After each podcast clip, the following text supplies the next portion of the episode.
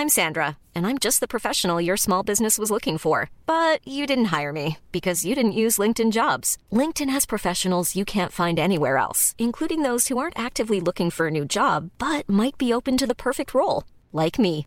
In a given month, over 70% of LinkedIn users don't visit other leading job sites. So if you're not looking on LinkedIn, you'll miss out on great candidates like Sandra. Start hiring professionals like a professional. Post your free job on linkedin.com/people today.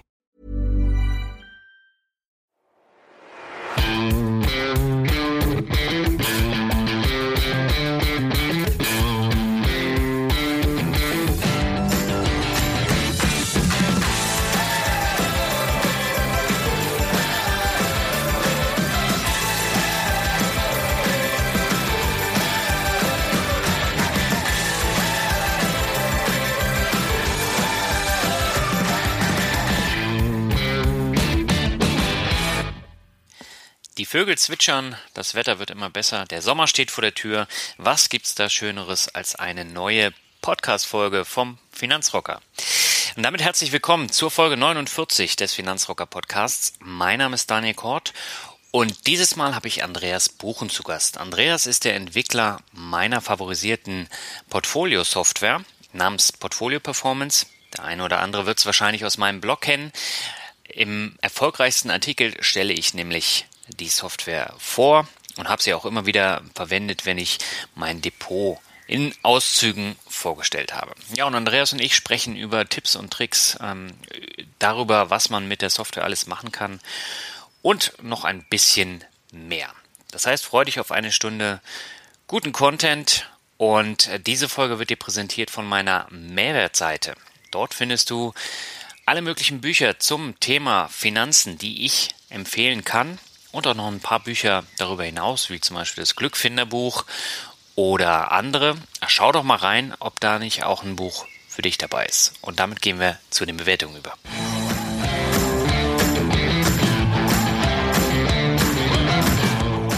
So, heute habe ich drei Bewertungen für dich, die sind alle nicht so lang, aber ich finde sie sehr spannend und ich bin mal gespannt, ob ihr das genauso seht. Anfangen möchte ich mit Timberwolf977. Er schreibt angefixt.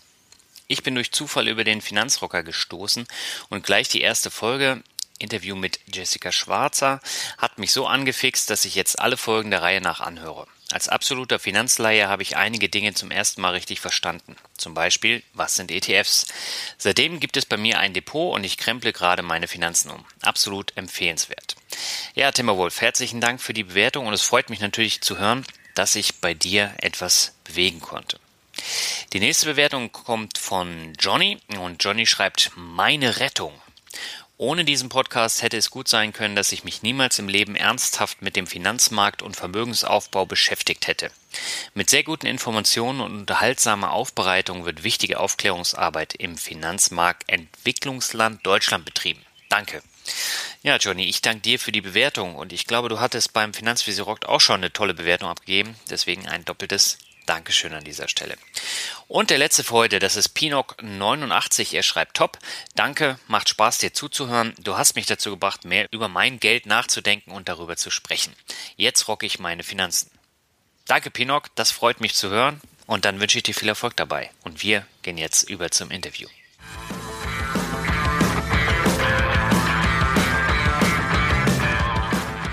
Herzlich willkommen zu einem neuen Finanzrocker-Interview. Heute geht meine Leitung nach Baden-Württemberg zu Andreas Buchen. Und Andreas ist ITler und Programmierer meiner favorisierten Depotsoftware Portfolio Performance, die ich im letzten Jahr schon ausführlich vorgestellt habe. Und heute wollen wir mal so ein bisschen ins Detail gehen und über diese Lösung sprechen. Das heißt, wir führen heute ein leicht technisches Interview mit einer Menge Mehrwert. Davon bin ich überzeugt. Zunächst aber ein herzliches Hallo nach Mannheim. Andreas, alles klar bei dir? Ja, vielen Dank, Daniel, für die Einladung. Ja, ich danke dir, dass du sofort bereit warst, äh, mir Rede und Antwort zu stehen. Und äh, ich bin auch schon gespannt, was du für Geheimtricks äh, zum Thema Portfolio Performance zu erzählen hast. Bevor wir loslegen, würde ich aber einfach mal sagen, stell dich noch mal ganz kurz vor. Ja, mein Name ist Andreas Buchen, bin Programmierer, 42 Jahre alt, wohne in Mannheim Und ich bin auch äh, Buy-and-Hold-Investor. Und deswegen passte das ganz gut dazu, mal was zu programmieren. Mhm. Das heißt, äh, du hast da in einer Bierlaune am Abend beschlossen, ich mache mir jetzt eine eigene Portfolio-Software. Ähm, ja, also Bierlaune. Äh, es war so, ich habe, glaube ich, irgendwann 2007, 2008, 2009 musste ich mein Depot aufräumen. Da hatten sich so einige Fonds angesammelt, Einzelaktien, neue Marktleichen. Und dann habe ich äh, im Wertpapierforum viel gelesen, habe den, den Gerd Kommer gelesen und habe gesagt, hey, ich will Asset Allocation machen. Und das erste Depot habe ich mir auch auf Excel zusammengebaut. Mhm. Und dann überlegt man weiter, jetzt will ich eigentlich die Performance wissen. Also ähm, meine erste Idee ging Richtung internen Zinsfuß und internen Zinsfuß mit vielen Buchungen in Excel machen ist echt unpraktisch. Und so bin ich hingegangen und habe gesagt, hm, kann ich doch in einem XML-Format beschreiben, ein kleines Programm dazu schreiben, was mir das errechnet. Und Stück für Stück ist es dann zu dem geworden, was es heute ist. Ein Monster. Ein Monster, ja. Aber was kann man machen? Also im Prinzip ist es ja erstmal geht es darum, überhaupt die Buchungen zu erfassen, die man hat. Käufe oder Verkäufe oder eine Einzahlung aufs äh, Festgeldkonto oder Tagesgeldkonto. Und wenn man dann die historischen Kurse dazu nimmt, also immer weiß, wie viel war das denn dann wert, dann kann man auch irgendwie Performance berechnen und sagen, ja, das hat sich von so auf so verändert. Und insofern würde ich auch gar keine, äh, würde ich gar keine Empfehlung geben, was sollte man jetzt kaufen, sondern es ist eher so die Idee anzugucken, was war es denn eigentlich? Hm. Jetzt habe ich da gleich mal eine Frage, denn viele Hörer werden jetzt denken, hm, ich habe mein Depot bei der Bank und da habe ich ja auch eine Performance, die ich da sehen kann. Wofür brauche ich denn da eigentlich noch eine zusätzliche Software?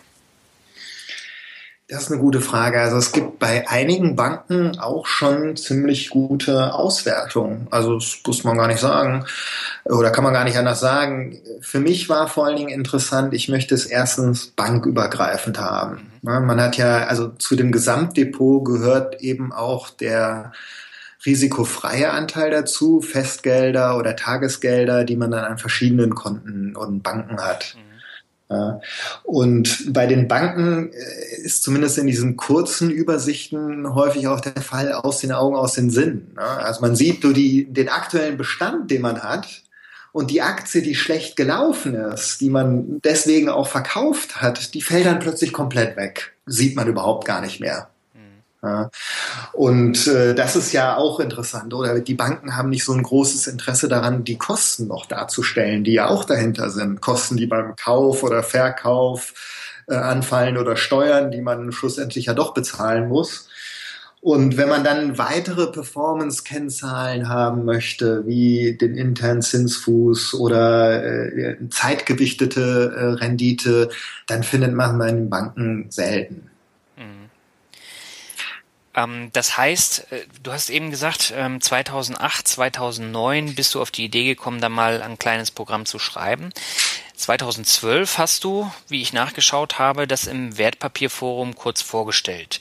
Seitdem hast du richtig viele Anmerkungen von Usern eingebaut und äh, das ist immer größer geworden. Deswegen habe ich ja gesagt, das ist ein Monster geworden. Hattest du darauf spekuliert, dass du da die Anmerkungen bekommst oder hat sich das einfach so ergeben? Also es ist wirklich ein Wahnsinn, was in dem Wertpapierforum da an Feedback bekommen. Nee, ich habe da überhaupt nicht mit gerechnet. Klar, also ich habe eine Zeit lang dran gearbeitet und äh, dann denkt man, wow, kann doch auch ganz hilfreich sein, sieht gut aus und dann möchte man irgendwie der Welt das ja auch zeigen. Guck hier ist mein Baby. Und da ich selber im Wertpapierforum unterwegs war, war das einfach der ganz normal, also war ein ganz natürlicher Ort. Und dann muss man sagen, da sind schon echt äh, Leute da, die sich sehr lange mit der Materie beschäftigen, äh, die auch wahnsinnig viele Ideen haben. Und dann wird das ein Selbstläufer. Also viele Dinge, da wäre ich nie drauf gekommen und sagt dann, wow, ja klar, hilft mir auch, ist eine interessante Auswertung. Zum Beispiel äh, auch diese zeitgewichtete Performance-Kennzahl hatte ich vorher gar nicht im Blick ja, und bin darüber gekommen oder solche Auswertungen wie ähm, Rendite versus Volatilität abzuzeichnen oder auch die Dividenden äh, noch näher zu betrachten. Das sind alles so Ideen, die entstehen und wenn das kleine Häppchen sind, dann macht es einfach Spaß umzusetzen und dann stellt man fest, wow, ja, bringt was. Mhm. Vielleicht magst du ganz kurz sagen, diese zeitgewichtete Rendite. Ich habe sie zwar bei mir im Blog auch vorgestellt, aber da wird bei vielen Hörern ein Fragezeichen aufkommen. Was steckt dahinter? Magst du das vielleicht kurz erläutern? in der Tat ist Performance-Rechnung gar nicht so einfach. Man sagt ja, wenn man irgendwie zehn Wirtschaftswissenschaftler danach fragt, bekommt man 15 Antworten. Mhm. Und Performance ist natürlich im einfachsten Fall, ich gucke, was ich am Anfang des Jahres hatte, sagen wir 1000 Euro, und am Ende des Jahres sagen wir 3000 Euro. Und dann teile ich das durcheinander und dann komme ich auf eine Rendite in diesem Fall von 200 Prozent. Und die Schwierigkeit entsteht ja immer dann, wenn zwischendurch was passiert. Sagen wir, Mitte des Jahres habe ich 1000 Euro noch eingezahlt. Dann wird schon schwieriger. Gut, ich habe 2000 Euro gehabt, jetzt sind es 3000 Euro, sind es nur 50 Prozent oder ich hatte aber durchschnittlich nur 1500 Euro zur Verfügung und dann waren es am Ende 3000, sind es also vielleicht 100 Prozent Performance. Und das ist da, wo die zeitgewichtete Performance in, ins Spiel kommt. Das heißt, sie guckt sich an, hey, was ist die Performance vom Anfang des Jahres bis Mitte des Jahres, als ich meine Einzahlung hatte? Und dann guckt sie sich die Performance an von Mitte des Jahres bis Ende des Jahres. Und deswegen sind auch diese historischen Kurse so wichtig. Ich muss jetzt wissen, wie viel waren denn diese 1000 Euro Mitte des Jahres wert? Dann habe ich den ersten Performance-Kennzahl und dann multipliziere ich es mit dem zweiten Halbjahr und so komme ich dann auf eine Performance-Kennzahl. Mhm. Und die kommt eigentlich aus dem Fondsbereich. Also ein Fonds, der, da möchte man sagen, der Fondsmanager, der ist ja nur für die Performance, also ist nur verantwortlich für die Performance mit dem Geld, was er gerade hat. Wenn da Mitte des Jahres ganz viele den Fonds kaufen oder verkaufen, also es gibt Mittelzuflüsse oder Abflüsse, dann soll das nicht relevant sein. Und das macht diese zeitgewichtete Kennzahl. Und ich finde, wenn man das auf das, sein persönliches Gesamtportfolio bezieht, also auf das Aktiendepot, aber auch auf die Tagesgeldkonten und, die Festgeldkonten, wenn man das, also diese Kennzahl auf das Gesamtdepot bezieht, dann sind ja Ein- und Auszahlungen auch nicht hinter meiner Kontrolle. Ich sage immer, wenn die Waschmaschine kaputt geht, dann, dann muss ich die ersetzen. Dann habe ich eine Auszahlung. Und wenn ich einen Bonus bekomme oder 13. Monatsgehalt, dann, dann kriege ich halt, habe ich einen Mittelzufluss, den kann ich aber insofern auch nicht steuern. Mhm. Und wo liegt hier der Unterschied zum internen Zinsfuß? Ja, und der interne Zinsfuß, der äh, betrachtet auch die Zeitpunkte. Also man muss genau wissen, wann Ein- und Auszahlung war, aber er rechnet dann einen durchschnittlichen Zins. Das kommt aus der Investitionsrechnung. Und deswegen ist für einen internen Zinsfuß schon relevant, ob ich zum Beispiel eine Dividendenzahlung im Januar bekommen habe oder ob ich eine Dividendenzahlung im Dezember bekommen habe. Mhm. Äh, der nimmt das rein. Der interne Zinsfuß hat dann andere Probleme. Also gerade wenn man nur ganz kurze Zeiträume betrachtet, dann ist das ja eine, Annualis also eine jährliche Kennzahl. Mhm. Und wenn ich dann nur eine Woche betrachte und in der Woche habe ich fünf Prozent plus gemacht, dann rechnet er das hoch aufs gesamte Jahr und dann habe ich riesengroße Performance, die dem auch nicht unbedingt entspricht. Aber wenn man größere Zeiträume anguckt, wenn man einzelne Aktien anguckt, wenn man wissen möchte, war mein Investment äh, in diese Einzelaktie, äh, wie ist das vergleichbar mit meinem Investment in diesen Fonds? Also auf der Ebene ist der interne Zinsfuß eine sehr gute Kennzahl. Mhm. Jetzt sind wir zwar schon mitten in den Kennzahlen drin, nichtsdestotrotz, ich würde gerne noch mal einen Schritt zurückgehen. Vielleicht magst du mir ganz kurz noch mal erzählen, was denn konkret umsetzbar ist mit Portfolio Performance. Also man kann ja da sehr viel machen. Äh, vielleicht kannst du das in ein paar Worten mal erläutern, wo ich den Fokus drauf setzen kann. Ja, also die, die erste Punkt ist eben, man erfasst alle Buchungen, die man hatte. Und um das zu können, muss ich natürlich meine Wertpapiere da drin haben und Kauf- und Verkaufbuchungen. Ich kann aber auch Tagesgeldkonten und Festgeldkonten erfassen. Mhm. Und dann ist der nächste Punkt, ich möchte das ja eigentlich nicht unbedingt immer als einen großen Block angucken, sondern ich möchte das aufteilen. Und dafür kann man zum Beispiel Klassifizierungen an, äh, anlegen. Mit diesen Klassifizierungen sage ich so, jetzt gucke ich mal nur Eigenkapital an oder jetzt gucke ich nur Fremdkapital an oder ich gucke nur eine Branche an. Mit den Klassifizierungen kann man aber auch eine Asset Allocation abbilden und dann das Rebalancing des Depots machen. Also wenn ich sage, ich möchte immer 30 Prozent in Emerging Markets investiert sein, mhm. dann kann ich mir angucken, wie viel sind es denn aktuell? Was ist die Differenz und wie viel Aktien von diesem Fonds müsste ich eigentlich kaufen, um wieder diese 30 Prozent zu erstellen? Mhm. Und ähm, dann gibt's noch weitere Kennzahlen. Also zum Beispiel finde ich auch immer ganz interessant, äh, sein eigenes Depot mit einer anderen Aktie zu vergleichen, zum Beispiel dem MSCI World, oder auch das eigene Depot mit der Inflationsrate zu vergleichen. Denn gut, die ist gerade ziemlich gegen Null, aber nur die reale Rendite ist ja das, was, was zählt. Ja. Ähm, was ich noch schön finde, du kannst ja auch diverse Sparpläne dann dort äh, eintragen, auch von unterschiedlichen Depots und äh, die dann automatisch jeden Monat dann buchen lassen. Genau, das ist eine Funktionalität, die hat jemand auch tatsächlich beigetragen, also habe ich nicht selber programmiert. Mhm. Die ist so aus dem Forum entstanden. Da sagt man einfach, ich möchte monatlich 100 Euro investieren und davon soll so und so viel, also dafür, das soll investiert werden in MSCI World und dann werden die Buchungen generiert. Mhm. Ähm, ich denke, das ist auch einfacher. Da muss man vielleicht da und dort doch nochmal äh, korrigieren, weil das Programm natürlich nicht genau den Kaufkurs wissen kann. Mhm. Aber es macht einfacher zu erfassen. Das Erfassen von Buchungen ist eigentlich auch der, ähm, ja, das ist Busy Work. Das macht dann nicht unbedingt so viel Spaß. Mhm. Ja, das kenne ich. Deswegen auch die PDF-Importe. Also das ist das, wo ich ja im Moment immer ein bisschen mit rumspiele zu sagen, man kriegt ja von den Banken sowieso schon seine ähm, PDF-Dokumente, Kontoauszug, äh, Kaufbuchung. Und für einige Banken habe ich das jetzt auch schon so gemacht, dass man die einfach einlädt. Das Programm wandelt das in ein Textformat um und versucht dann aus diesem PDF-Dokument die eigentliche Buchung herauszufinden, zu sagen, ah, das war ein Kauf von BASF zu so viel Euro, zu so viel Stücke und so weiter. Mhm. Das Schöne ist ja, du kannst ja auch wirklich die, ähm, die Kaufgebühren und Verkaufgebühren, die kannst du ja dann auch eintragen. Und äh, auch die Steuern, die kannst du ja auch ähm, dann eintragen in die unterschiedlichen Konten. Das finde ich auch absolut wichtig, denn, denn Steuern und Kosten, das sind ja alles Sachen, die wir als äh, Privatanleger da haben, aber die Banken oder die Verkäufer ja am liebsten so ein bisschen unter den Tisch fallen lassen. Ich finde, durch die ETFs ist es natürlich jetzt prominenter und transparenter geworden. Äh, wie heißt die Kennzahl da? Total? Nee. TER, Total Expense Ratio. Ja, genau, TER.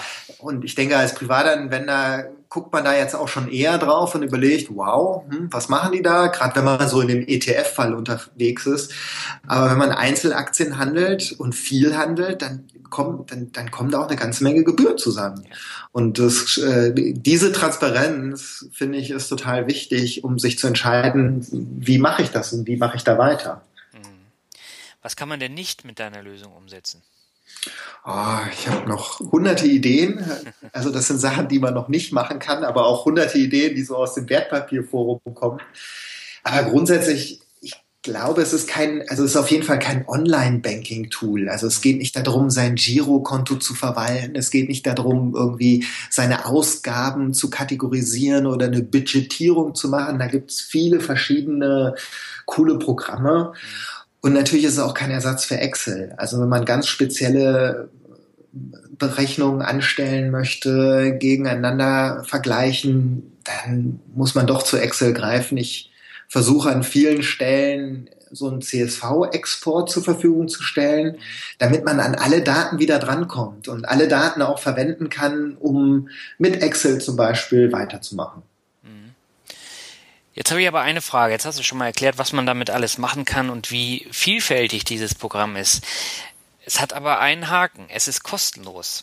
Das hat natürlich ein Haken für dich. Äh, das heißt, es ist eine kostenlose Open Source Lösung, die du kostenlos zur Verfügung stellst, aber natürlich auch sehr, sehr viel Arbeit da reinsteckst.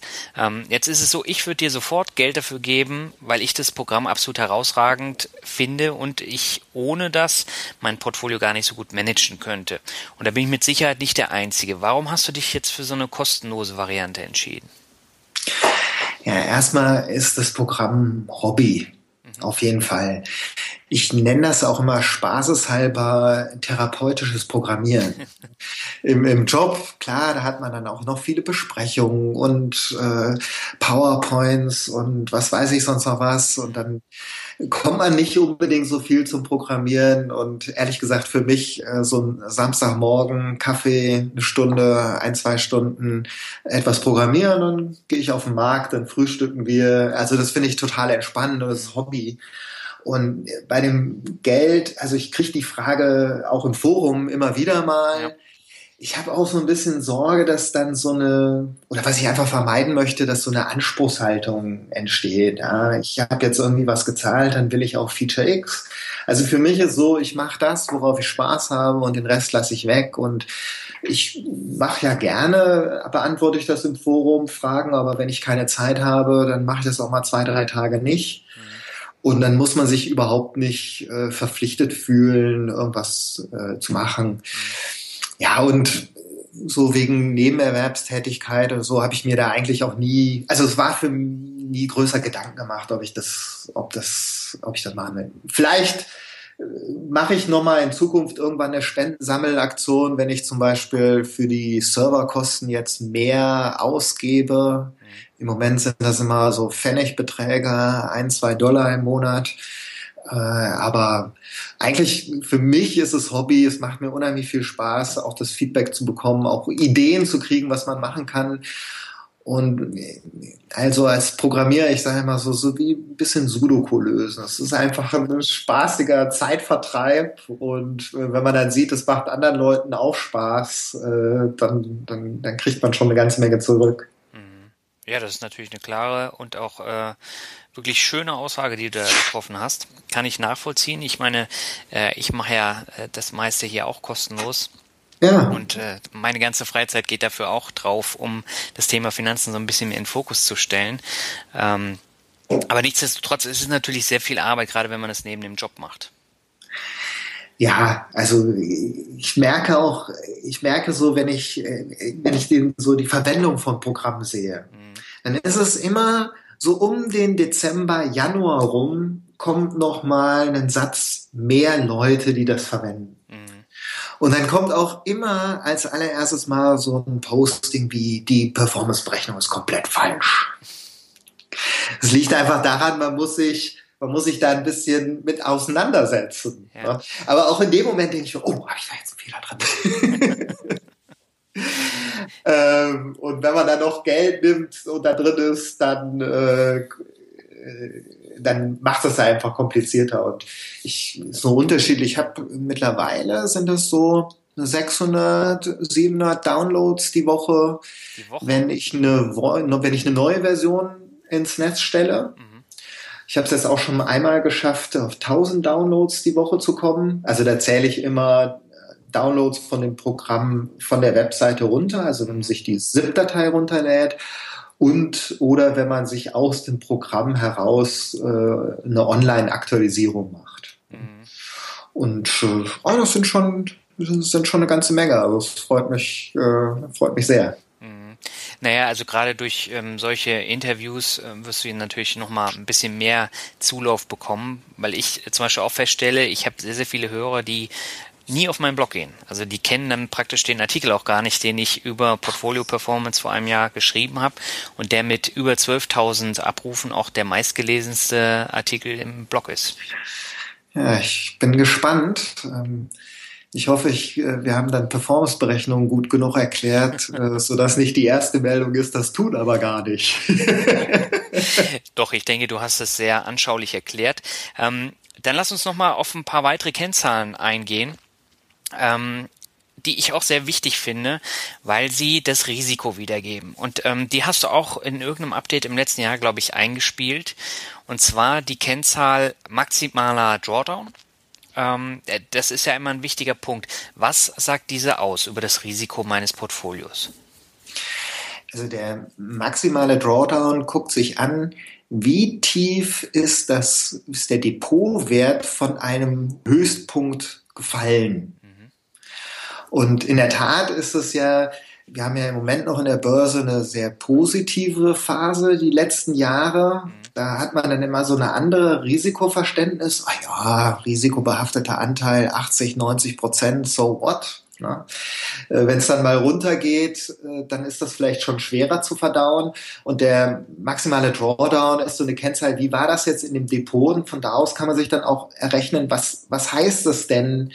Was war denn der Impact? Und dann ist genauso die Frage, wie schnell komme ich von einem Höchstwert wieder zum nächsten Höchstwert? Also wie lange dauert es, bis sich mein Depot wieder erholt hat? Es waren übrigens auch Kennzahlen, äh, die jemand beigetragen hat. Es war gar nicht so sehr, äh, dass das bei mir im Fokus stand, sondern die sind einfach so aus der Kommunikation mit dem, mit dem Forum entstanden. Mhm. Und Volatilität spielt natürlich auch da rein. Ne? Also eine Einzelaktie schlägt viel höher aus, als wenn ich das Gesamtdepot angucke, in dem vielleicht auch noch ein risikofreier Anteil im Sinne von Anleihen, Festgeld dabei ist. Das Thema Fremdwährungsgewinne, das war auch eine Geschichte, die hatte ich, glaube ich, vor anderthalb Jahren auch mal ähm, im Wertpapierforum angemerkt. Ähm, da ging es mich darum, dass ich ein Fonds hatte während dieser ähm, Dollarphase, wo der Dollar so extrem gestiegen ist und ich sehr viel Gewinn gemacht habe. Und äh, das wollte ich natürlich gerne abbilden. Das ging damals noch nicht. Jetzt hast du es aber eingefügt, ne? Seit Anfang des Jahres kann man auch Konten und Wertpapiere in Fremdwährung führen. Es funktioniert so, ich hole mir die historischen Wechselkurse, die die Europäische Zentralbank veröffentlicht. Also das ist der Euro zu 16, 20 anderen Währungen. Und die gibt es auch für die letzten 10 Jahre oder 15 Jahre sogar. Und dann kann man jetzt ein Wertpapier in US-Dollar anlegen. So weiß ich mit dem Wechselkurs auch die Euro-Bewertung. Und man kann auch Buchungen erfassen. Und Fremdwährungsgewinne entstehen ja dadurch, dass ich es für I don't know, 1000 äh, US-Dollar kaufe und für 1000 US-Dollar verkaufe, aber ich ganz andere Euro-Beträge dabei habe. Und eigentlich ist es auch ganz lustig, man kann in der Vermögensaufstellung sein Depot jetzt umstellen in eine andere Währung, also die Berichtsbewährung. Dann kann man auch mal gucken, was würde das denn in US-Dollar heißen oder vielleicht äh, italienische Lira gibt's nicht mehr, aber dann wäre es auch nochmal richtig coole Werte. Ja. Oder Schweizer Franken. Schweizer Franken, je nachdem, genau. Äh, Schweiz sind auch einige Verwender und ja. deswegen sind die Schweizer Franken auch ganz wichtig. Okay.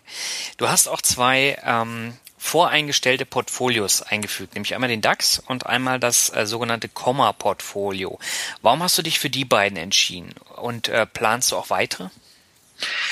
Die beiden Beispieldateien sind vor allen Dingen das, nämlich Beispiele für das Programm. Also ich möchte natürlich überhaupt gar keine Investmententscheidungen oder sowas vorgeben. Das Komma-Beispiel entstand einfach daraus, dass ich mich an dem Buch orientiert hatte. Ja. Ähm, ist aber auch verdammt aufwendig, sowas dann immer wieder nachzupflegen, aber es soll vor allen Dingen Features des Programms zeigen. Und beim, mhm. beim DAX-Portfolio ist es genauso. Ich habe damals die, die Branchenklassifizierung eingeführt und die passenden Auswertungen dazu. Und beim DAX kann man das natürlich sehr schön zeigen, weil da sind sehr viele verschiedene Branchen, ähm, die man auch eindeutig zuordnen kann. Und äh, so sind die entstanden. Also ich, vielleicht kommen da noch weitere Sachen dazu. Mir fällt auch gerade ein, zum Beispiel zu den Währungen habe ich noch gar nichts. Also ich könnte ja auch das Komma-Beispiel nochmal erweitern um ein US-Dollar-Papier. Das ist eigentlich eine gute Idee. Aber die, die Beispieldateien sind genau das Beispiel. Sie sollen Programmfeatures zeigen ist es ja auch immer schwer, wenn man da so reinkommt. Ich möchte den Benutzer nicht erschlagen mit tausend Funktionen, sondern es soll möglichst einfach bleiben. Und immer wenn man dann denkt, wow, jetzt möchte ich aber doch noch mal das wissen, dann soll man hingehen, rechts oben gibt's das kleine Zahnrädchen und dann kann ich mir eine neue Datenreihe hinzufügen oder ich kann mir eine neue Spalte hinzufügen oder ich kann eine andere neue Auswertung hinzufügen, äh, um diesen Wert zu bekommen. Deswegen sind es Sachen, wie man einsteigen soll. Mhm. Okay. Ähm, dann lass uns mal über einen Punkt sprechen, den hast du schon kurz angedeutet. Es geht um die historische Kursentwicklung und allgemein um die äh, aktuellen Kurse. Wie füge ich denn am besten die sogenannten HTML-Tabellen ein für eine Aktie oder für einen ETF? Genau, also historische Kurse sind super wichtig und die HTML-Tabelle ist genau eine Quelle davon. Also gibt drei verschiedene Möglichkeiten, wie man Kurse automatisch ins Programm bekommen kann. Mit der HTML-Tabelle hinterlegt man eine URL, eine Webseite, kann man sich auf dem Browser herauskopieren. Und ich lade oder das Programm lädt die dann einmal beim Start und dann alle 15 Minuten oder so, sucht in dem Ergebnis nach einer Tabelle, guckt, ob da so übliche Spalten wie Datum, Schlusskurs, Vortag und Volumen oder Umsatz drin ist und extrahiert dann die Werte und fügt die ins Programm ein. Mhm. Eine zweite Möglichkeit ist, die Kurse von Yahoo runterzuladen. Mhm. Dafür braucht man das sogenannte Yahoo Ticker Symbol, also ein Ticker-Symbol, zum Beispiel für die BSF, BASS, BAS und dann .de für die Börse. Mhm. Und davon kann ich die auch automatisch runterladen. Oder man importiert Kurse per CSV-Datei also eine komma-separierte Liste. Mhm. Oder, das habe ich zum Beispiel gemacht, ähm, ich habe die ähm, nachgetragen. Also ich hatte mir so einen ähm, Dachfonds gekauft, der ist dann liquidiert worden und da hatte ich dann nicht alle ähm, Daten zur Hand. Das heißt, ich habe die dann anhand meiner Kontoauszüge dann eingetragen, nicht ständig, sondern dann immer jahresweise und konnte mir so einen ungefähren Verlauf auch ja. abbilden.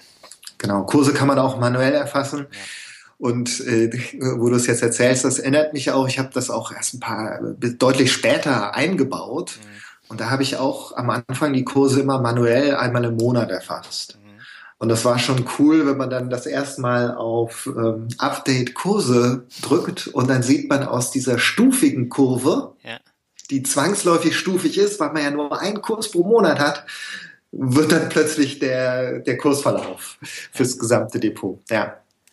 Historische Kurse ist ehrlich gesagt ähm, äh, das Schwerste. Also ich denke immer, Yahoo bietet das ja im Moment noch an. Und wenn die mal pleite gehen, dann fällt schon für viele, viele Programme eine einfache Kursquelle hin. Und äh, auch bei Yahoo sind die Kurse teilweise nicht von besonders guter Qualität. Also für DAX-Unternehmen ist das weniger das Problem. Aber wenn es um kleinere Fonds geht, äh, wenn man die Schlusskurse der der Fondsgesellschaften haben möchte, dann muss man sich auf die Suche machen und das zum Beispiel über HTML-Tabellen äh, automatisch einlesen. Mhm. Was aber kein Problem ist. Also generell kann man ja im Internet ein bisschen gucken, kann die dann einfügen. Manchmal funktioniert es nicht, dann muss man eine andere Tabelle nehmen. Ähm, aber ich habe bisher da keine Probleme gehabt, außer eben bei Yahoo, weil äh, da kann man ja auch die unterschiedlichen äh, Börsen angeben, also Hamburg, München und manchmal gibt's dann eben nur bei einer Börse diesen Kurs für diese Aktie. Richtig, bei Yahoo, die haben ja mehrere deutsche Börsen, genau. Cetra, Frankfurt, Stuttgart und dann muss man ein bisschen rumsuchen. Manchmal findet man es, manchmal nicht, ja. Ja, also das war eine Geschichte, ähm, die hat mich dann immer angenervt, weil das Phänomen ist ja, wenn ich mir die Vermögensaufstellung äh, anschaue, und dann gibt's die letzten Kurse und äh, wenn kein neuer Kurs gezogen werden kann, dann äh, ist es gelb. Und daran sehe ich, oh, da fehlt irgendwas. Das ist ja natürlich auch ein wichtiges Merkmal. Ne? Ja, die gelbe Markierung soll so ein bisschen hinweisen, Achtung, die Berechnung kann eventuell nicht ganz stimmen, weil die Kurse oder längere Zeit keine Kurse mehr da sind. Das geht mir auch, wenn ich eine HTML-Seite, manchmal ändern sich ja die URLs, wo man die Kurse kriegt und dann merkt man das nicht unbedingt sofort. Und äh, die gelbe Markierung zeigt mir dann, oh, muss nochmal auf die Suche machen, wo ich richtige Kurse finde. Ja, genau. Ähm In der neuen Version, die du, ich meine, im Januar oder Februar rausgebracht hast, ähm, da kann ich jetzt auch meine Dividenden eintragen und sie auch mit den Vorjahren vergleichen. Das habe ich ähm, bisher immer mit Excel gemacht und ich bin ja nicht der größte Excel-Freund. Ich habe mir da zwar auch ein schönes visuelles äh, gebastelt, aber das, was du jetzt da eingefügt hast, ist natürlich viel besser. Und äh, meine Excel-Tabelle ist seitdem verstaubt auf der Festplatte. Ähm, hast du denn hier noch vor, weiter in Richtung Dividendensammler zu gehen? Das heißt, dass ich Ausschüttungsmonate oder Dividendenrendite oder sowas eintragen kann? Also das Feature ist eigentlich, also freut mich, dass es äh, passt. Mhm. Ist auch ganz lustig. Ich habe gesehen, dass auf dividendensammler.de, glaube ich, war irgendein Link auf mein Programm. Mhm. Und ähm, dann habe ich danach geguckt und festgestellt, ah, also die gucken sich immer an, zum Beispiel, äh, wie der kumulierte Verlauf der Dividenden im Jahr oder pro Monat, wie viel Dividenden waren da in den letzten fünf Jahren im Januar, Februar, März und so weiter. Und da ich die Daten ja in den Buchungen selber drin habe, konnte ich das dann hinzufügen. Ich habe erstmal weggelassen alle Sachen, die, also man findet ja Informationen über Dividendenprognose und wie könnte es weiterlaufen. Oder ich habe, äh, man könnte auch hingehen und sagen, hey Yahoo, sag doch, zu diesem Wertpapier ist eine Dividende angefallen. Willst du die nicht mal erfassen? Eine Sache, die ich auf jeden Fall noch hinzufügen möchte, ist die bessere Unterscheidung zwischen Brutto- und äh, Nettodividende. Also dafür müsste man die Steuern noch genauer erfassen, dass man das auseinanderhalten kann. Im Prinzip lasse ich mich da so ein bisschen treiben, was an Ideen kommt. Mhm. Weil ich parallel ähm, habe ich mir noch so einen Dividendenmanager gekauft, der basiert auch auf Excel-Basis, das ist so, ein, so eine Makrogeschichte, zieht auch bei Yahoo die Kurse. Und ähm, da ist es eben so, wenn ich als Dividendensammler mein Einkommen planen möchte, im Januar, im April, im November und ähm, da dann eben eine gewisse äh, Summe an Dividenden erhalten möchte, dann muss ich da natürlich mehr in Werte investieren, die im November dann ausschütten. Deswegen ähm, frage ich danach. Äh, man möchte eigentlich wissen, welche Papiere im, wann der übliche Ausschüttungsmonat genau. ist. Ja. Genau, dass ich das eben planen kann. Für, mhm. also angenommen, ich will jetzt in zehn Jahren in Rente gehen und dann brauche ich natürlich jeden Monat einen gewissen Grundstock an äh, Dividendenrendite. Ne? Mhm. Ja, hört sich, hört sich nach einem interessanten Feature an. Ich habe im Moment rechne ich nur mal aus, in welchem Intervall Dividenden denn kommen. Aber natürlich gucke ich mir dann nur Papiere an, für die tatsächlich auch Dividendenzahlungen stattgefunden haben. Dann kann ich sagen, ja, das passiert quartalsweise oder bei dem ist es einmal jährlich. Ähm, aber es ist schwierig, wenn man dann darauf kaufen möchte. Da hat man vielleicht noch gar keine Dividenden erfasst. Ja, aber das ist so eine Geschichte, die ich bei diesem Dividendenmanager ähm, schon schätze. Einfach um, um eine bessere Planung zu haben. Der wird ja auch häufig von den Dividendensammlern empfohlen. Dennoch finde ich das äh, bei Portfolio Performance wesentlich besser und auch integrierter in mein Gesamtportfolio. Ja, das, das freut mich. Da muss ich aber noch ein bisschen nacharbeiten, merke ich. Ja, aber das kommt ja dann. Ne? Also äh, wenn ich jetzt die Entwicklung der letzten anderthalb Jahre sehe, also äh, enorm. Also die Entwicklung ist wirklich enorm. Ich glaube, du hast jetzt auch gerade ein neues Update eingespielt. Ja, ich, ich habe eben äh, mal gezählt. Ich habe insgesamt 67 Versionen schon veröffentlicht. Das heißt nicht, dass jede Version irgendwie ein riesengroßes neues Feature bringt. Manchmal sind es nur kleine, manchmal sind es auch nur Fehlerbehebungen. Aber oh, so, was sich so einsammelt über den Monat, äh, da versuche ich einmal im Monat was zu veröffentlichen. Mhm. Kommen wir mal zum Thema faule Socke. Ähm, jetzt wirst du dich wahrscheinlich mhm. fragen, hä?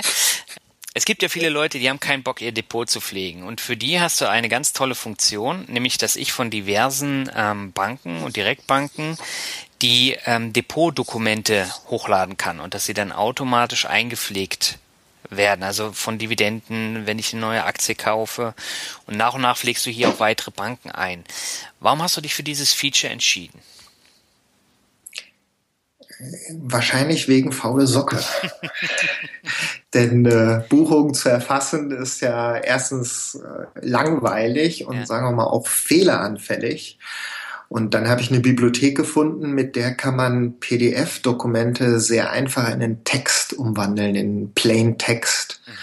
Und in dem Text kann man sehr viel einfacher suchen. Es gibt sogenannte reguläre Ausdrücke. Da kann man sagen, wenn es hier Stück steht, dann nimm doch mal die Werte danach und wandel das in eine Zahl um. Und so extrahiere ich aus den PDF-Dokumenten Kaufbuchungen, Verkaufsbuchungen etc. Und weil ich diese Umwandlung, also PDF in Text, habe ich auch ins Menü gepackt. Ja. Das heißt, wenn jemand weitere Bankendokumente hat, kann er mir diese Textdatei schicken, natürlich anonymisiert, die Adressen und was weiß ich sonst noch was anpassen. Und dann kann man mit überschaubarem Aufwand die Buchung daraus extrahieren. Manchmal funktioniert das nicht lange, weil dann die Banken das PDF-Dokument anpassen. Und bei anderen Banken ist es bisher relativ stabil. Trotzdem markiere ich das Ganze immer experimentell, weil ich natürlich nicht weiß, ob ich das in Zukunft für all diese Banken irgendwie weitermachen kann. Hm, welche Banken hast du da im Angebot?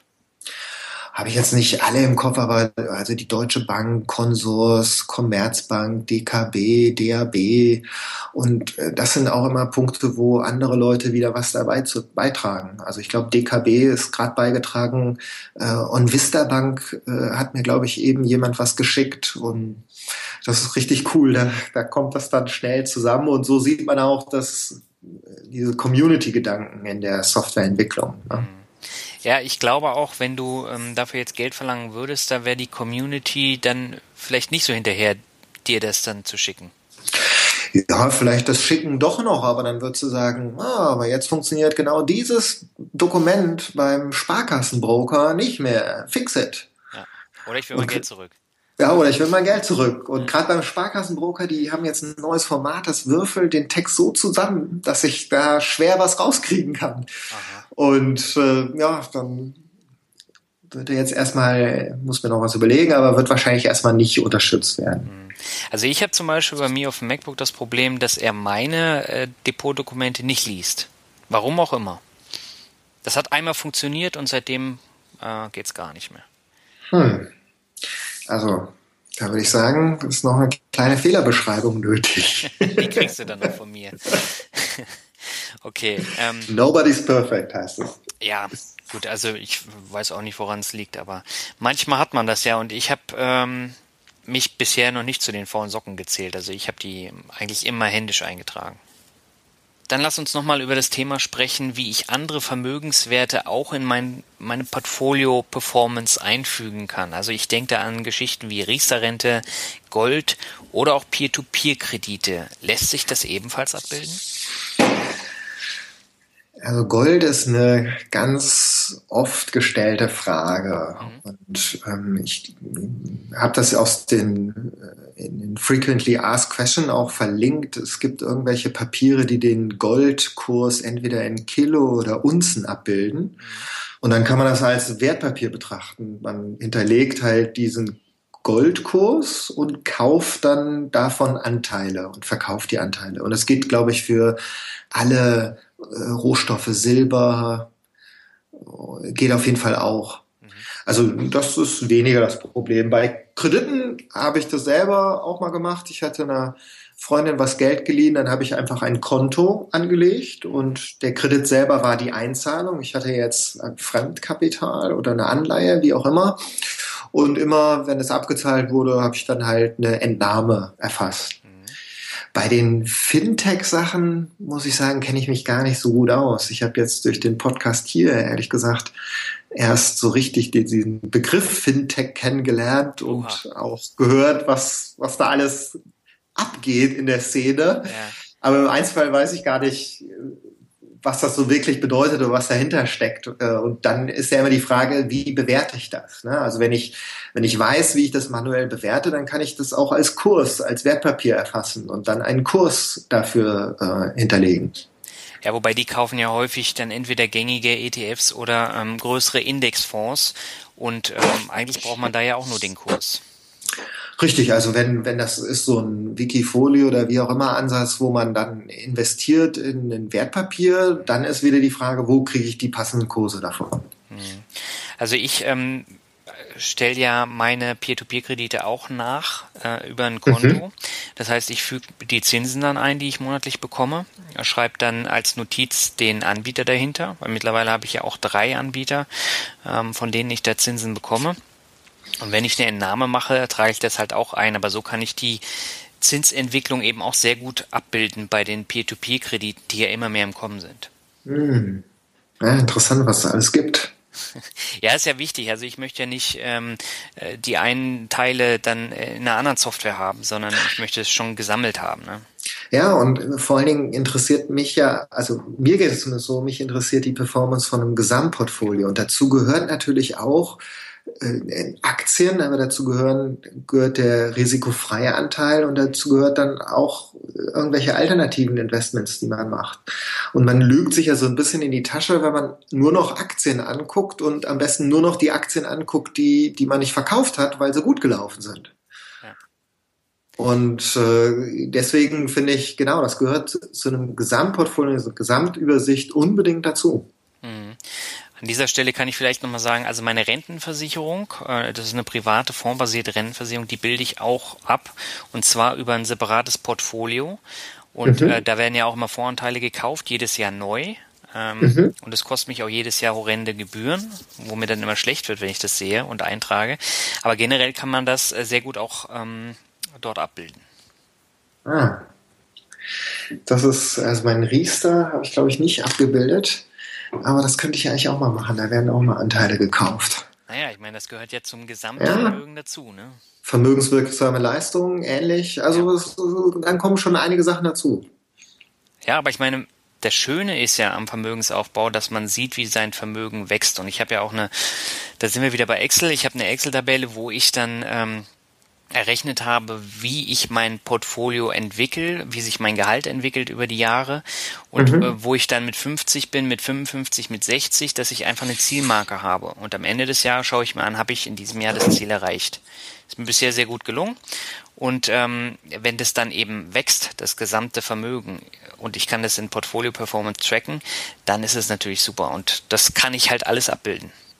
Ja, das freut mich zu hören. Also der Überblick dafür gilt es auch und Umgekehrt würde ich sagen, man darf sich es natürlich auch nicht allzu häufig angucken, vor allen Dingen, wenn man Aktienanteile da hat. Äh, ich persönlich bin da ja schon abgehärtet. Ich nehme mal meine Datei als, als Testdatei. Ich gucke da also sehr häufig drauf, aber ich realisiere das gar nicht mehr. Ich denke dann eher, wow, minus zehn Prozent. Ah ja, auch zweistellige Prozentzahlen werden richtig formatiert. Gut. Ja, aber das ist ja auch wichtig und es ist ja auch wichtig, dass man das in, in, den Vergleich setzt zu einem Index, also beispielsweise im MSCI World und dann eben schaut, wie ähm, schwankungsarm ist mein Portfolio im Vergleich zum MSCI World. Und das Lustige ist, ich habe ja, ich glaube, in zwei Podcasts ähm, Screenshots in die Shownotes gepackt und das waren ähm, sehr stark frequentierte Screenshots, die sich die Leute dann auch mhm. mal angeguckt haben. Mhm. Ja, das ist dann ähm, ja, wirklich spannend. Ähm, Thema aktive, passive Geldanlage. Wie legst du eigentlich selber an? Kaufst du Einzelaktien oder bist du dann doch eher der äh, Indexfonds oder Fondsliebhaber? Also ich habe keine Einzelaktien mehr. Mhm. Ich habe ETFs für alle die Bereiche habt, so eine Asset Allocation, die sich ungefähr an den Gerd Kommer orientiert oder daraus entstanden ist. Und dann überlegt man ja hin und her und thesaurierend und ausschüttend und äh, äh, Kostenquoten und daraus ist das entstanden. Und das Schöne dabei ist ja, man muss sich dann eigentlich keine Gedanken mehr machen. Also einmal im Jahr mache ich das Rebalancing und gut ist. Ich glaube, beim ersten Mal hat es ein bisschen Überwindung gekostet, gut laufende Anteile zu verkaufen und bei den nicht so guten nachzukaufen. Aber seitdem ich äh, das so umgestellt habe, geht's viel, viel einfacher. Ich habe ja erzählt, ich habe äh, auch mal neuer Markt, Aktien da und hier. Aber das, also die Sachen habe ich auch nicht mehr erfasst. Also die Performance möchte ich auch gar nicht mehr wissen. Ja, das ist dann immer nicht so schön. Ja, Ja, Ich muss auch noch erzählen, ich habe eigentlich angefangen, ich weiß, in der Schule sind wir mal zur Börse Düsseldorf gefahren und haben uns die angeguckt. Das muss irgendwie in der achten, neunten Klasse gewesen sein. Und dann bin ich nach Hause gekommen und habe zu meinem Vater gesagt, ich möchte eine Aktie kaufen von meinem Taschengeld. Ja. Und dann hat mein Vater mir gesagt, ja, Aktien ist nicht für dich was, äh, nimm mal hier so einen Rentenfonds. Dann bin ich zur Bank und habe so einen Rentenfonds gekauft. Das gab's dann noch so mit Zertifikat und eine weitere Seite mit den Coupons, die man dann abgeschnitten hat. Und dann habe ich den Kurs auf Millimeterpapier abgezeichnet, immer morgens in der Zeitung nachgeguckt, äh, wie, die, wie, wie der Kurs gerade steht, auf Millimeterpapier abgezeichnet. War das leider ein ausschüttender Fonds nach einem Jahr war er wieder unten. Dann habe ich aufgehört, das abzuzeichnen. Aber äh, offensichtlich hat mich das schon damals fasziniert, was das denn eigentlich bedeutet und äh, wie sich sowas entwickelt. Ja, aber das ist dann natürlich eine gute Grundlage, wenn man dann selber da in die Materie reingeht, ne? Ja, auf jeden Fall. Ich weiß, irgendwann hat mein Vater gesagt, so, das lohnt sich jetzt nicht mehr. Ich weiß nicht, ob das Quellensteuer oder irgendwas war. Dann habe ich ich hatte dann mittlerweile zwei Stück, glaube ich. Bin ich wieder zur Bank gegangen, habe sie wieder verkauft. Aber klar, wenn man dabei ist und das, ich habe ja auch eigentlich Wirtschaftsinformatik studiert, also auch den BWL-Anteil ein bisschen dabei, da kriegt man schon einen Hintergrund und das ist ja auch dann schön, das im Programm eigentlich umzusetzen. Hm. Ja, solche Geschichten sind immer sehr spannend. Ähm das, äh, da erkennt man dann eben auch, wo der Weg dann herkommt. Ja, also das sind, äh, da musste ich echt schmunzeln, als mir das wieder eingefallen ist. Ja, das ist doch gut. Ähm, ich habe noch eine Frage für dich, bevor wir zum World Travel kommen. Und zwar, ähm, welche Pläne hast du denn für die kommenden Monate so geplant? Wo möchtest du denn mit Portfolio Performance noch so hin? Das Gute ist ja, ich muss mir eigentlich keine Gedanken darüber machen, weil aus dem Forum wahnsinnig viele Ideen noch kommen und immer wieder neu, neue Ideen da kommen. Ja. Ganz, ganz konkret habe ich mir eigentlich vorgenommen, einmal Anleihen anzugehen. Das ist so eine größere Sache. Mhm. Anleihenkurse werden ja in Prozent notiert. Man hat Dirty und Clean Preise. Das kann man noch nicht so richtig mh, hm, praktisch abbilden. Und dann viele kleinere Sachen, also Brutto, Netto-Dividenden. Es gibt eigentlich auch eine englische Version. Ich brauchte eigentlich noch einen Native Speaker, der das mal ins in, in gutes Englisch übersetzt. Und ansonsten habe ich natürlich immer gedacht, wenn ich mal fertig bin, dann mache ich mal eine iPad-Version. Ich mal lernen, wie man fürs iPad programmiert. Ja. Aber dieses, wenn ich mal fertig bin, äh, stellt sich heraus, das, das gibt's nicht. Ja, und dann kommt der nächste, der dann sagt, oh, mach doch noch eine Cloud-Variante und hier und da und ähm, das ist dann fast ohne Boden. Ja, ja, genau. Cloud-Variante weiß ich zum Beispiel persönlich nicht. Ich habe da möchte eigentlich meine Daten nicht irgendwo anders in der in der Cloud sehen, auch wenn das jetzt keine Kontonummern sind oder Pins und TANs, sondern ich möchte die eigentlich bei mir lokal haben. Deswegen habe ich ja auch da Verschlüsselung irgendwann mal eingebaut. Ja ähm, denn es ist ja, also zumindest für uns Deutsche ja doch, äh, doch persönliche Daten. Hm. Ja, das ist natürlich auch ein wichtiger Punkt. Es gibt ja nach wie vor hier in Deutschland sehr viele Menschen, die auf das Online-Banking komplett verzichten, weil ähm, für die ist es Teufelszeug. Kann ich auch nachvollziehen, aber gerade deswegen ist es ja wichtig, dass ähm, Portfolio Performance direkt dann auf dem Rechner liegt ne, und dann passwortgeschützt ist. Genau. Und das verlässt den Rechner nicht. Und natürlich geht, geht das Programm ins Internet, um Kurse zu laden oder Wechselkurse zu laden, Inflationsraten, Online-Updates, aber kontaktiert nicht die Banken. Der Nachteil ist, hm, man muss die Buchungen im Moment erfassen. Mhm. Aber das ist ja jetzt auch nicht so ein Hexenwerk.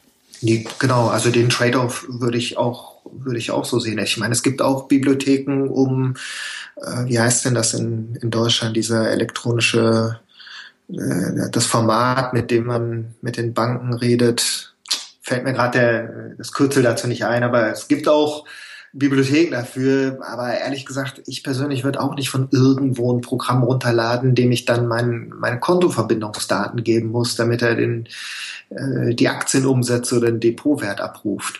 Also deswegen die Trennung ist, glaube ich, ganz gut. Hm. Hast du denn ein Ziel, was die Downloads angeht in diesem Jahr? Nee, da gucke ich einfach so, was sich ergibt. weißt du denn, wie viel du jetzt insgesamt schon? Ähm ich, also wenn ich in den äh, vier Jahren ist, glaube ich, über 40.000 Mal runtergeladen worden. Aber sind natürlich viele Leute, die das mehrfach runterladen, ne? mit jeder Version. Das zähle ich ja auch dazu. Ja. Und das heißt nicht, dass das so viele aktive Benutzer sind. Also was ich eher als aktive Benutzer sehe, ist, wenn ich eine neue Version hinstelle, dann gibt's halt so ungefähr 600 Downloads, hatte ich ja, glaube ich, eben schon mal gesagt. Und dann kann man sagen, ja, das sind Leute, die ja das häufiger verwenden und dranbleiben. Und auch die die Online-Aktualisierung nutzen. Und äh, da sehe ich dann so, das sind, das, das sind die Benutzer, die da sind. Aber wenn man das jetzt ins Verhältnis zur Einwohnerzahl von Deutschland ersetzt, äh, da merkt man natürlich, dass das Thema Aktien und Geldanlage nicht so gefragt ist. Ne? Das ist verschwindend gering. Das ist im, im Promillebereich. Aber da arbeiten wir ja dran, ne? Deswegen ja, haben wir auch den Podcast. Genau. Super. Andreas, erstmal herzlichen Dank für die Beantwortung der Fragen. Ich glaube, da kann man eine Menge Mehrwert mitnehmen. Und dann würde ich sagen, gehen wir jetzt mal zum Word Shuffle über. Das heißt, mhm. ich nenne dir jetzt ähm, ein paar Begriffe und du sagst dir einfach, was dir dazu einfällt. Und beginnen möchte ich mit dem Begriff Reisen. Oh, Reisen. Reisen bin ich eher ein Reisemuffel. Wir müssen gar nicht so weit wegfahren. okay. Aber äh, wir fahren, also hm. ich habe schon den Urlaub organisiert, aber meine Freundin weiß nicht, wo es hingeht. Deswegen kann ich das jetzt auch nicht, nicht teilen.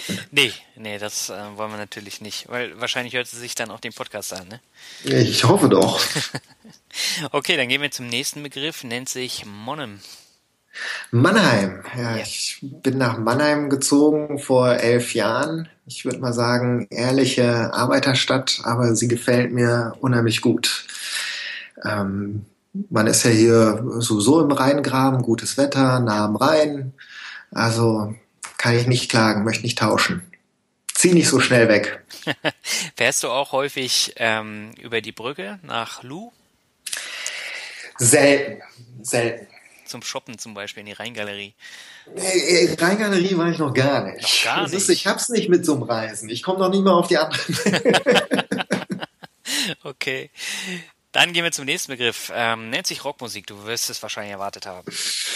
Als äh, regelmäßiger Hörer schon, aber ich muss dich leider auch da enttäuschen.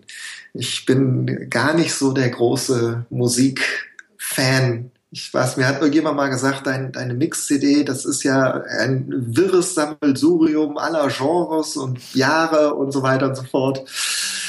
Äh, ja, immer was, das, das kann man gar nicht sagen. Also im Streaming würde ich aktuell eher Alternative hören. Okay. Du hast auch ähm, eingangs erzählt in unserem Vorabgespräch, dass du eher Podcasts hörst auf dem Weg zur Arbeit. Radio überhaupt nicht, genau. Auf dem Podcast, also eine halbe Stunde hin, eine halbe Stunde zurück, Podcast. Äh, auf dem Rückweg, da braucht man manchmal Musik, um abzuschalten. Hm. Okay, jetzt kommen wir zu einem Begriff, da bin ich mal auf deine Reaktion gespannt, ähm, nennt sich Harrisonburg. Ah, Harrisonburg, ja, da habe ich äh, ein Jahr studiert. Und äh, jetzt frage ich mich natürlich, wie du darauf gekommen bist. Ja, ich habe so meine Quellen, ne? Ja, ja, ja. Das ist ein, ein kleines Studentenörtchen, sagen wir mal, zwei Stunden westlich von Washington, D.C. Mhm. Da gibt's die James Madison University und da habe ich Computer Science studiert. War eine sehr schöne Zeit, muss ich sagen. Mhm. Das heißt, in dem Jahr hast du dann auch eine Menge amerikanische Kultur miterlebt. Auf jeden Fall. Also ich war zwar auch während der Highschool äh, mal in den USA, deswegen hatte sich so das ergeben und ich wollte auch noch mal dahin. Mhm. Und über die Uni ließ sich das so organisieren und war ein sehr äh, lehrreiches Jahr. Heute würde ich natürlich sagen, ich hätte noch weniger, also hätte weniger Zeit in der Schule verbringen sollen, sondern Land, Kultur oder sonst was zu lernen. Ähm, die Noten, die sind ja dann 20 oder 15 Jahre später irrelevant. Ja. Aber es hat auf jeden Fall sehr viel Spaß gemacht. Das heißt, du hast dann auch amerikanische Sportarten lieben gelernt oder so gar nicht?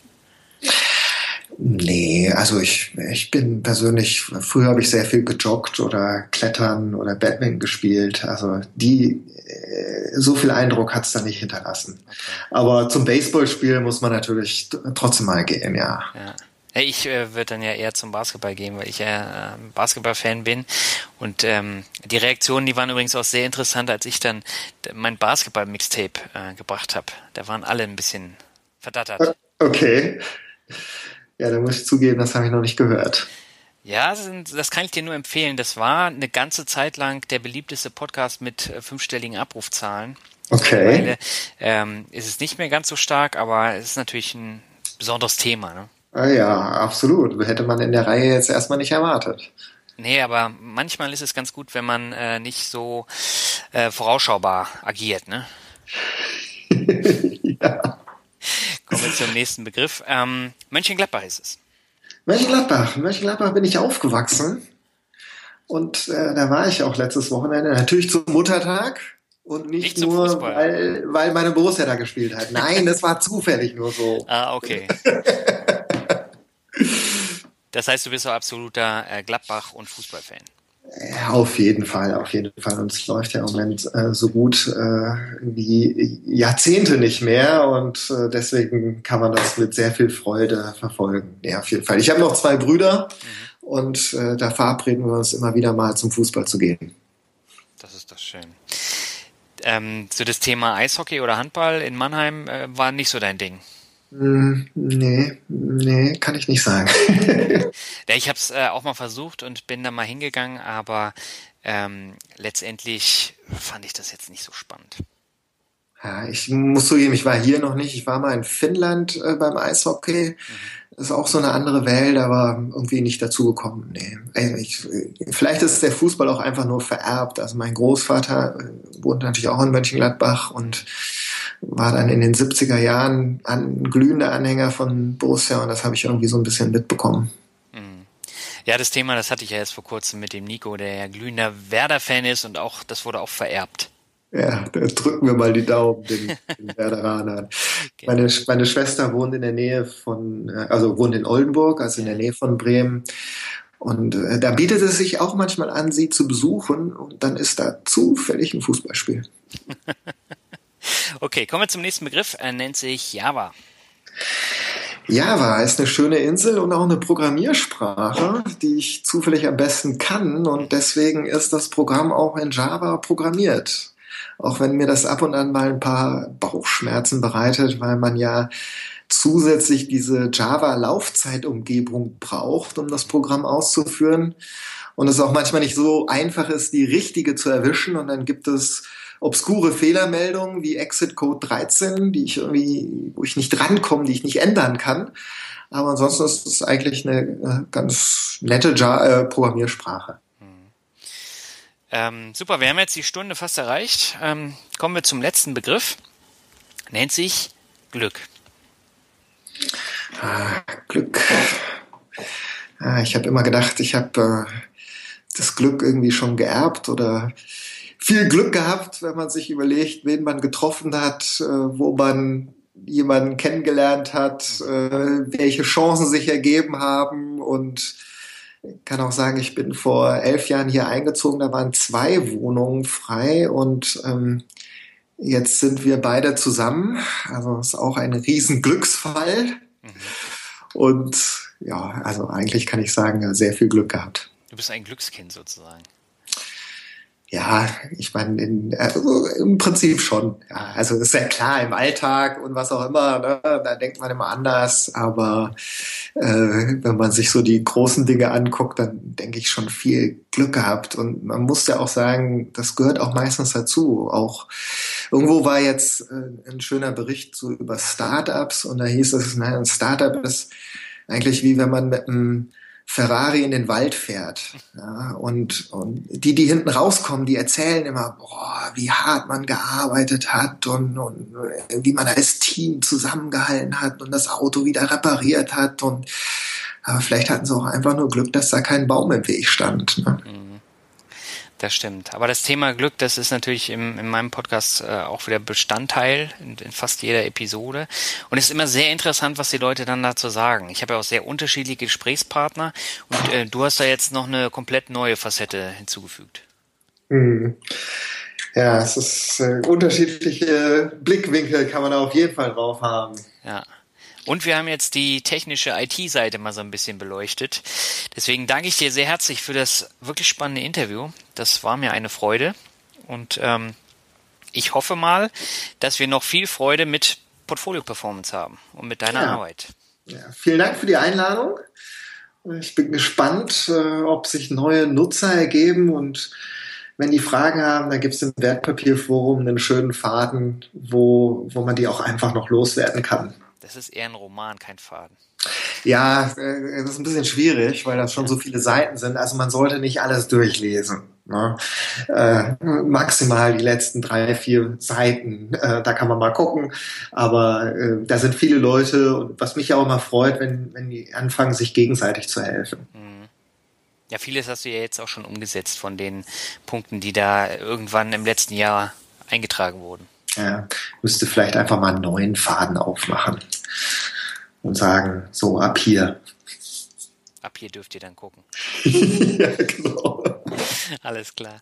Andreas, ich wünsche dir alles Gute, hab vielen Dank und äh, es freut mich, wenn wir dann wieder mal miteinander sprechen. Ja, vielen Dank, Daniel. Mach's gut, ciao. Tschüss.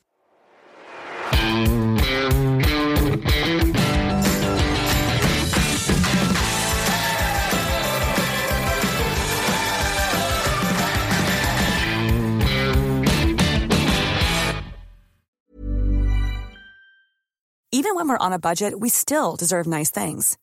Quince is a place to scoop up stunning high-end goods for 50 to 80% less than similar brands. They have buttery soft cashmere sweaters starting at $50, luxurious Italian leather bags, and so much more. Plus, Quince only works with factories that use safe, ethical, and responsible manufacturing. Get the high-end goods you'll love without the high price tag with Quince. Go to quince.com/style for free shipping and 365-day returns.